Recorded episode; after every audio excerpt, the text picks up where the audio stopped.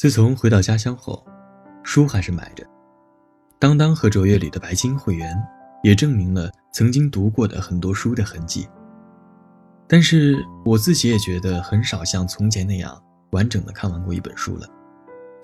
最近一次看完全篇的书是东野圭吾写的信，和芥川龙之介的《罗生门》。大家实在都是太忙了，书才匆匆翻了一页，朋友就来了电话，要么领导布置了工作，或者同学拉你出去玩，或者是什么其他的琐事。何其幸运，我们还有广播，还能在广播里倾听一篇篇故事。亲爱的听众朋友们，欢迎收听陌生人广播，能给你的小惊喜和耳边的温暖，我是陈树。今天我们为大家分享的是来自村上春树的成名作《且听风吟》，编辑是来自陌生人团队的麦麦。一九七九年，他的第一部小说《听风之歌》问世后，随即被搬上荧幕。村上先生的作品一直都以文笔洒脱、构思清奇见长。《且听风吟》其实故事的情节非常简单，就是宿醉后我与一位女子的意外相遇而衍生出来的故事。更多的是探讨人与人之间的交往和内心的变化。在小说里，他说，人与人之间的沟通和理解几乎是不可能的，任何尝试都可能是徒劳的，甚至伤害对方。最为明智的选择就是同对方保持距离，不要靠得太近，更不要动辄强加于人。在这个意义上，距离就是理解，就是温情，就是关心。下面分享的故事节选自《且听风吟》，请各位静静聆听。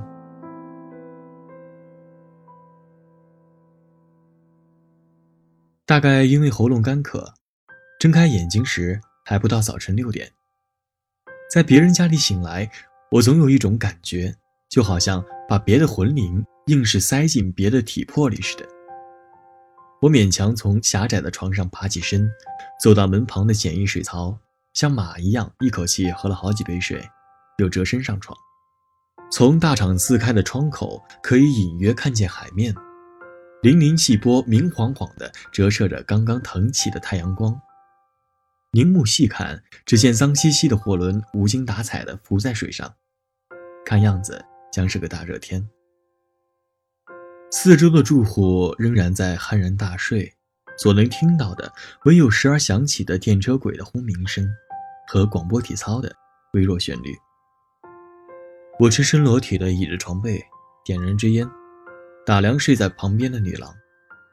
从南窗直接射进的太阳光线，上上下下洒满她的全身。她把毛巾被一直蹬到脚底，睡得很香，很死。形状姣好的乳房随着不时粗重的呼吸而上下摇颤。身体原本晒得恰到好处。但由于时间的往事，颜色已经开始有些暗淡，而呈泳装形状的未被晒过的部分则白得异乎寻常，看上去竟像已趋腐烂一般。吸把烟，我努力回想他的名字，想了十分钟也没想起，甚至连自己是否晓得他的名字，也无从记起。我只好作罢，打了个哈欠，重新打量他的身体。年龄好像离二十岁还差几岁，总的来说有点偏瘦。我最大限度地张开手指，从头部开始依序测其身长，手指挪腾了八次，最后量到脚后跟时，还剩有一拇指宽的距离，大约一百五十八厘米。右乳房的下边有块浅痣，十元硬币的大小，如撒上了酱油。小腹处绒绒的毛发。犹如洪水过后的小河水草一样，生得整整齐齐，倒也赏心悦目。此外，他的左手只有四根手指。差不多过了三个小时之后，他才醒过来。醒来后到多少可以理出事物的头绪，又花了五分钟。这时间里，我兀自抱拢双臂，目不转睛地看着水平线上漂浮的厚墩墩的云絮，看它们变幻滋影，向东流转。过了一会儿，当我回转头时，他一把毛巾被拉到脖颈，裹住身体，一边抑制胃底残存的威士忌味儿，一边木然地仰视着我。嗯，谁？你是？不记得了。他只摇了一下头。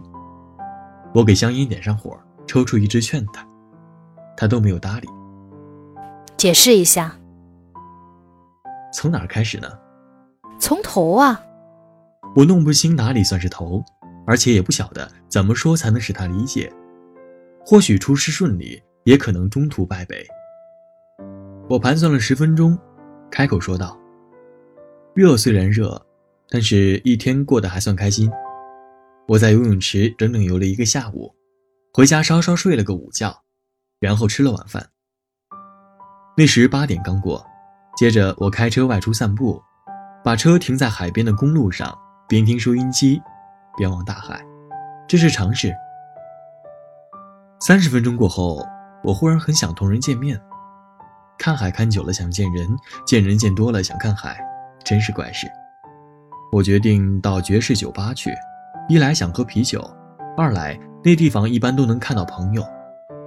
不料那些家伙不在，于是我自斟自饮，一个小时喝了三瓶啤酒。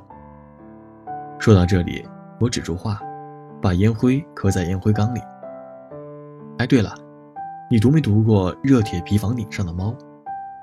他不予回答，眼望天花板，我想被捞上岸的人鱼似的，把毛巾被裹得严严实实。我只管继续说下去，就是说，当我一个人喝酒，就想起那段故事，满以为脑袋会马上咔嚓一声而变得豁然开朗，当然实际上没这个可能，从来就没有声音响过。于是，一会儿我就等得心烦意乱，往那小子家里打电话，打算拉他出来一块喝酒。结果接电话的是个女的。我觉得特别纳闷那小子本来不是这副德行的，即使往房间里领进五十个女人，哪怕在醉得昏天黑地，自己的电话他也肯定自己来接，明白吗？我于是呢，又装作打错电话，道歉放下。放下之后，心里有点痒痒不快的，我也不知道为什么。就又喝了瓶啤酒，但是心情还是没有畅快。当然，我觉得自己这样有点发傻，可就是没有奈何呢。喝完啤酒，我喊来杰付了账，准备回家听体育新闻。听完棒球比赛结果，我就睡觉。杰叫我洗把脸，他相信哪怕你喝了一箱啤酒，只要洗过脸就能开车。没办法，我就去卫生间洗脸。说实话啊。我并没有洗脸的打算，做做样子罢了。因为卫生间大多排不出水，积水一地，懒得进去。而，出奇的是，昨晚居然一点点水都没有，而你却倒在地板上。他叹了口气，闭上眼睛。唉，往下呢？我呢，就把你扶起来，搀出卫生间，挨个满屋子的问，没有一个人认识你。随后呢，我和杰两个人给你处理一下伤口。伤口？啊，你摔倒的时候脑袋给什么棱角磕了一下，好在伤势不重。他点点头，从毛巾被里抽出手，用指尖轻轻地按了按伤口。所以呢，我就和杰商量如何是好。结论是由我用车送你回家，把你的手袋往下一倒，出来的有钱包皮、钥匙和寄给你的一张明信片。我用你钱包皮的款付了账，依照明信片上的地址把你拉来这里，开门，扶你上床，躺下。情况就是这样，发票在钱包里。他深深吸了口气。为什么住下？为什么把我送回之后不马上消失？是这样，我有一个朋友死于急性酒精中毒，猛喝完威士忌后说声再见。还特别有精神的走回家里，刷完牙，换上睡衣就睡了。可是第二天早上，他已经变凉死掉了。葬礼倒是蛮气派。那么说，你守护了我一个晚上？我四点钟的时候本来想回去来着，可是睡过去了。早上起来又想回去，但再次作罢。为什么？我想至少应该向你说明一下。发生过什么？倒还蛮关心的。他这话里满是毒刺，我缩了缩脖子，没加理会，然后遥望云天。我说了什么？零零碎碎的，是什么？这个那个的，但我忘了，没什么大不了的。他闭目合眼，喉咙里一声闷响。明信片呢？在手袋里。看了。没至于。为什么？没什么必要看嘛。我兴味索然的说道。他的语气里还有一种让我焦躁的东西。不过，除去这点，他又带给我几分缱绻的心绪和一缕怀旧的温馨。我觉得，假如是在正常情况下邂逅，我们说不定多少会度过一段愉快的时光。然而实际上，我根本记不起在正常情况下邂逅女孩是怎么一种滋味。几点了？他问。我算是舒了一口气，起身看一眼桌上的电子闹钟，倒了杯水，折回来。九点。他有气无力的点点头，直起身，就是靠在墙上，一口气喝干了水。唉，喝了好多酒。嗯，够量。要是我的话，肯定没命。离死不远了。他拿起枕边的香烟，点上火。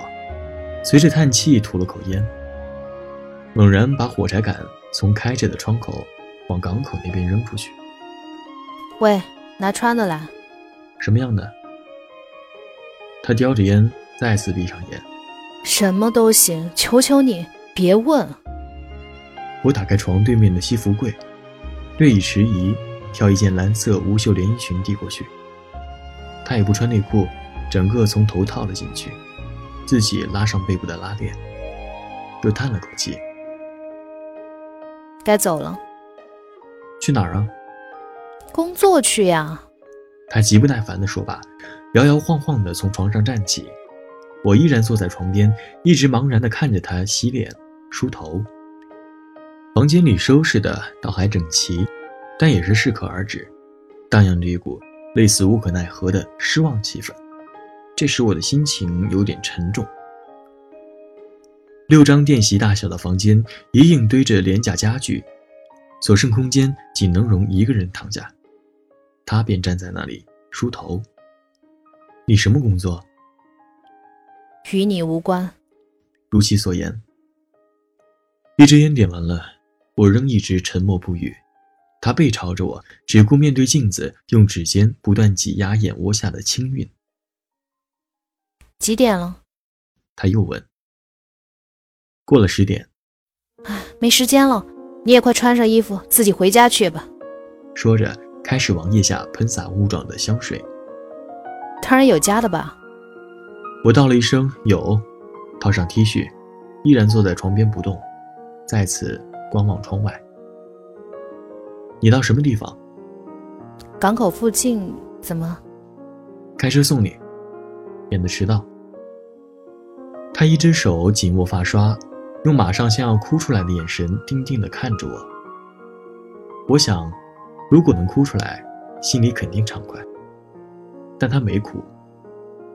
喂，记住这一点，我我的确喝多了，醉了，所以即使有什么不愉快的事，那也是我的责任。说罢，他几乎事务性的用发刷柄啪啪的打了几下手心。我没做声，等他继续说下去。是吧？对。不过，和人事不醒的女孩睡觉的家伙，分文不值。可是我什么都没做呀，我说。他停顿了一下，似乎在抑制激动的情绪。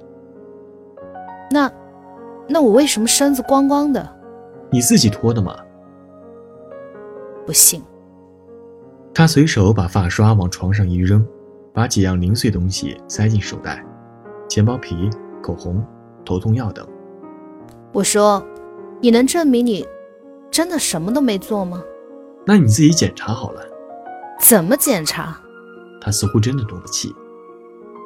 我发誓还不行。不信。你只能信。我说：“这时候我心里大为不快。他没再说下去，把我逐出门外，自己也出来锁上门。我们一声不响地沿着河边小路行走，走到停车的空地。我拿纸巾擦挡风玻璃的时间里，他满脸狐疑地慢慢绕车转了一圈，然后细细盯视着引擎盖上用白漆大笔勾勒的牛头。牛穿着一个大大的鼻栓，嘴里衔着一朵白玫瑰发笑，笑得十分粗俗。你画的？不是，是原先的车主。干嘛画牛呢？这个……他退后两步，又看了一会儿牛头画，像是后悔自己多嘴似的，止住口。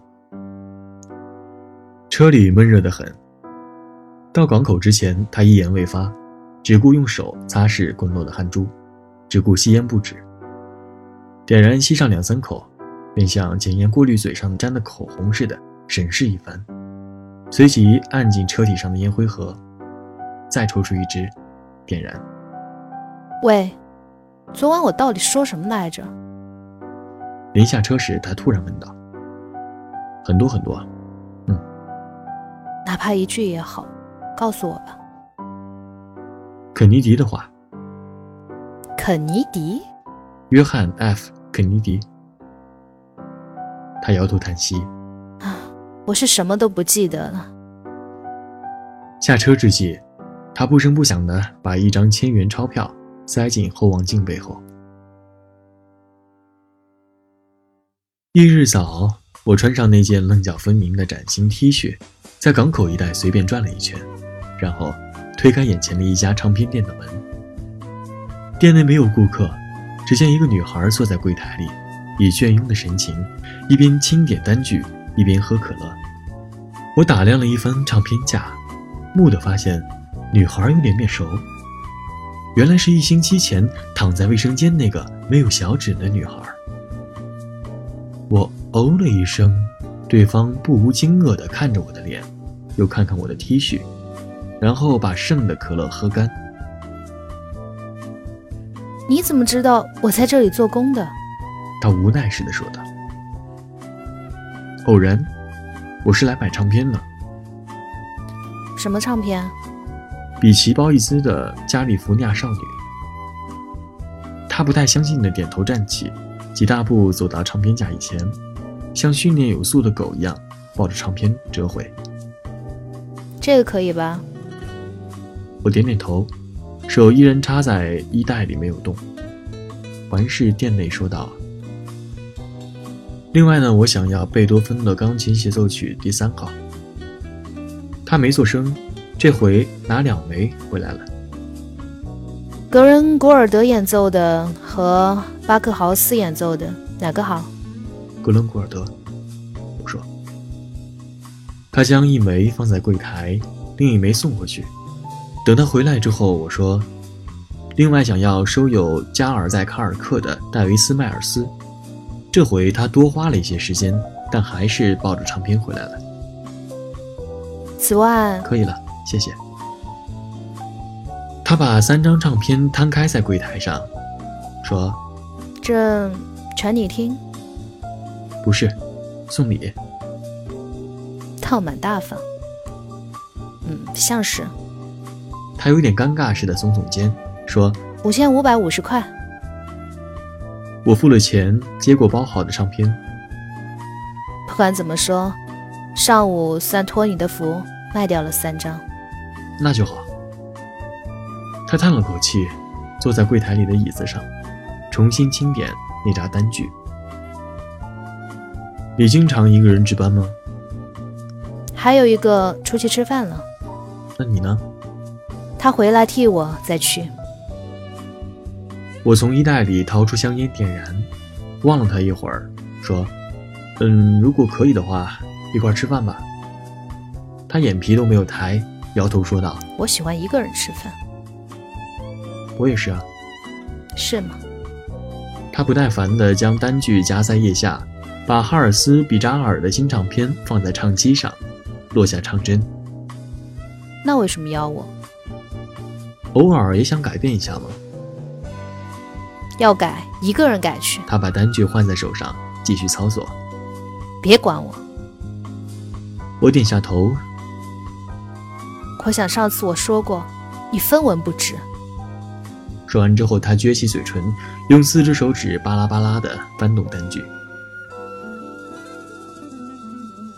我一连花三天时间查他的电话号码，那个借给我比奇鲍伊斯唱片的女孩。我到高中办公室查阅毕业生名册，结果找到了。但是当我按那个号码打电话时，磁带上的声音说此号码已经不再使用。我打到查号台，告以他的姓名。话务员查找了五分钟，最后说电话簿上没有收录这个姓名，就差没说怎么会收下这个姓名。我道过谢，放下听筒。第二天，我给几个高中同学打电话，询问知不知道他的情况，但是全都一无所知，甚至大部分人连他曾经存在过都不记得。最后一人也不知为什么，居然说不想和你这家伙说话，随即挂了电话。第三天，我再次跑去母校。在办公室打听了他所上大学的名称，那是一间位于山脚附近的二流女子大学，他读的是英文专业。我给大学办公室打电话，说自己是马克米克·色拉调味汁评论员，想就征求意见事同他联系，希望得知其具体的住址和电话号码，并客气地说事关重大，请多关照。事务员说即刻查找。让我过十五分钟再打电话。于是我喝了一瓶啤酒，再打过去。这回对方说，他今年三月份便申请退学了，理由是养病。至于什么病，现在是否恢复到已经能进食色拉的地步，以及为何不申请休学而要退学等等，对方则不得而知。我问他知不知道旧地址，旧地址也可以的。他查完说是在学校附近寄宿，于是我又往那儿打电话，一个大概是女主人的人接起，说他春天就退了房间，去哪里不晓得，便一下子挂断了电话，仿佛在说也不想晓得。这便是我和他联系的最后线头。我回到家，一边喝啤酒，一边一个人听《加利福尼亚少女》。这时，电话铃响了。我正歪在藤椅上，半醒半睡的，怔怔地注视着早已经打开的书本。傍晚袭来一阵大力急雨，打湿了院子里树木的叶片，又突然离去。雨过之后，带有海潮味的湿润南风开始吹来，轻轻摇晃着阳台上排列的盆栽观叶植物，摇晃着窗帘。喂，喂，女子开口说道。那语气仿佛在四脚不稳的桌子上小心翼翼地放了一只薄薄的玻璃杯。还记得我吗？我装出想了一会儿的样子说：“你唱片卖的怎么样？”不太好，不景气啊，肯定。有谁肯听什么唱片呢？嗯。他用指甲轻轻的叩击听筒的一侧。你的电话号码找的我好苦啊，是吗？在爵士酒吧打听到的，店里的人问你的朋友，哦，就是那个有点古怪的大个子，读莫里埃来着。此时，一阵缄默。大家都挺寂寞的，说你一个星期都没来，是不是身体不舒服？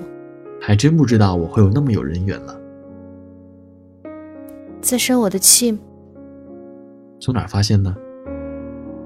我说话太过分了吗？想向你道歉。嗯，这方面其实你不必介意。要是你还是放心不下的话，你可以去公园喂喂鸽子。听筒那边传来他的叹息声和点香烟的声音，身后传来鲍勃迪伦的《纳什维尔地平线》，大概打的是店里的电话。问题不是你怎么感觉的，起码我，起码我不该讲那样的话。我想，他说：“你倒挺严于律己的嘛，嗯，我倒常想那样做的。他沉默了一会儿，说：“今晚可以见面。”没问题，我说。八点在爵士酒吧，好吗？遵命。唉，我碰见好多倒霉事儿。明白。谢谢。他放下电话。说起来话长，我现在已经二十一岁，年轻固然十分年轻，但毕竟今非昔比。倘若对此不满，势必只能在星期日早晨从纽约摩天大楼的天台上跳下去。以前从一部惊险题材的电影中听到过一句笑话：我从纽约摩天大楼下面路过时，经常得撑一把伞，因为上面总是噼里啪啦的往下掉人。我二十一岁，至少眼下还没有寻死的念头。在此之前。我同三个女孩睡过觉。第一个女孩是高中同学，我们都十七岁，都深信相互爱着对方。在暮色苍茫的草丛中，她脱下无带鞋，脱下白色棉织袜，脱下浅绿色泡泡纱连衣裙，脱下显得尺寸不合适的、样式奇特的三角裤。略一迟疑后，他把手表也摘了。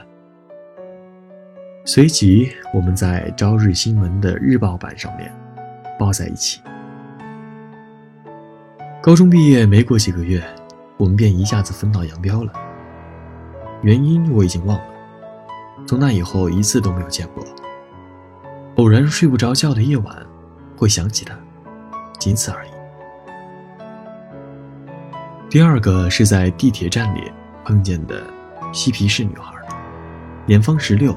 身无分文，连个栖身之处也没有，而且几乎没有乳房可言，但一对眼睛特别漂亮，头脑也似乎很聪明。那是新宿发生过最为声势浩大的示威游行的夜晚，无论是电车还是汽车，一律彻底瘫痪。在这种地方游来游去，小心给人拉走啊！我对他说。他蹲在已经关门的验票口里。翻看从垃圾堆里翻出来的报纸，可警察会给我饭吃。那你会挨收拾的。习惯了。我点燃香烟，也给他了一支。由于催泪弹的关系，眼睛一跳一跳的作痛。没吃饭呢吧？从早上吧。喂，给你吃点东西，反正，出去吧。